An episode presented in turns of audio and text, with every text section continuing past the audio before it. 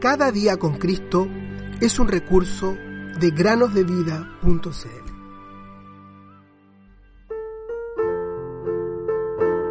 Jesús les dijo, paz a ustedes. Como el Padre me ha enviado, así también yo los envío. Juan 20:21. Muy buenos días queridos niños, bienvenidos a otro día más para meditar. ¿Cómo están? Espero que se encuentren muy bien y que presten mucha atención a la meditación del día de hoy. Deseo hablarles de la vida cotidiana de una pequeña niña llamada Luisa. Lo primero que ella hacía cada mañana era repetir un versículo de la Biblia y junto con este versículo ella debía mencionar el día de la semana y el día del mes y la fecha del año. Luego, con sus manos y ojos bien atentos, ella debía completar su primera pizarra con distintas vocales y algunas palabras. Era necesario que se acercara mucho con el fin de que cada letra quedara bien hecha sobre la línea de caligrafía y así unir cada vocal con la siguiente sin dejar espacio entre ambas. Pero a veces Luisa se olvidaba de esto y dejaba que sus ojos se distrajeran por la ventana, mirando el horizonte, sobre los campos que estaban junto a las grandes montañas que podían divisarse a la distancia.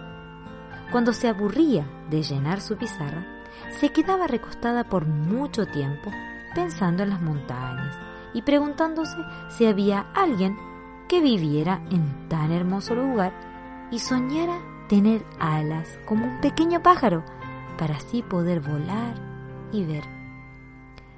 Pero por lo general, estos sueños duraban poco, porque eran interrumpidos por su tía, que le recordaba a Luisa cuál era su tarea. Y así con casi todas las lecciones y tareas matutinas, hasta finalizarlas, luego de lo cual ella subía a su habitación para vestirse y salir a caminar.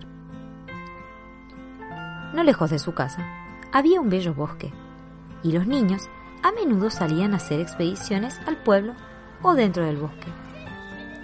Allí habían verdes y amplios senderos, y siempre había abundancia de todo tipo de flores y frutos acordes a la estación. Los niños solían llenar sus canastas con violetas o anémonas y a veces de algunas fresas o frutillas silvestres que, aunque pensaban que era suficiente, nunca alcanzaban a llenar la canasta. Cuando era tiempo de las zarzamoras, éstas llenaban todo el camino, así que era más fácil de llenar la canasta con estos frutos. Así pasaban las semanas y los meses en la vida de Luisa. Pero un sábado por la mañana, cuando todos en la casa se habían reunido en el comedor para la lectura matinal, un par de palabras muy solemnes hicieron eco en sus oídos y entraron en su corazón. Estas palabras eran parte del Evangelio de Mateo, capítulo 5, versículo 22. Eran palabras tan claras que Luisa fue capaz de entender un poco su significado. Eran tan solo cinco palabras, pero fueron suficientes para llenar la mente de la pequeña niña. Estas palabras fueron, será culpable en el juicio. Ningún hombre sabio jamás pudo hallar una respuesta a estas palabras, pero hay una bendita respuesta a ellas, la cual es Jesús, quien nos libra de la ira venidera. Primera Tesalonicenses 1:10. Qué dulce paz pudo haber llenado el corazón de Luisa si ella hubiese recibido por fe aquella bendita respuesta. El corazón que confía en Jesús no teme al pensar en el juicio, pues él dijo, De cierto, de cierto les digo, que el que oye mi palabra y cree al que me envió, tiene vida eterna. El tal no viene a condenación, sino que ha pasado de muerte a vida. Juan 5:24. Luisa lo aprendió años después, pero no en ese momento. Ella recibió la bendición, pero se tardó un poco en comprender la respuesta. ¿La comprendes tú? No dejes pasar el tiempo que Luisa dejó pasar. Ven hoy a Jesús y ya no vendrás a condenación, porque pasarás de muerte a vida. Cuando la trompeta del Señor se toque la final, con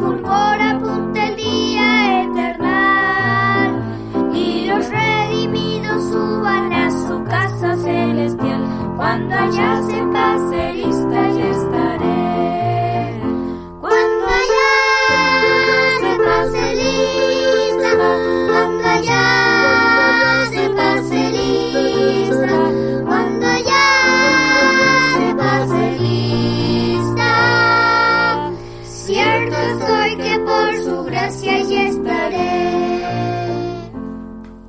Cuando todas sombras huyan en la gran resurrección de los muertos en Jesús y corrupción. Y en las nubes al Señor reciban qué consolación. Cuando allá se pase lista yo estaré.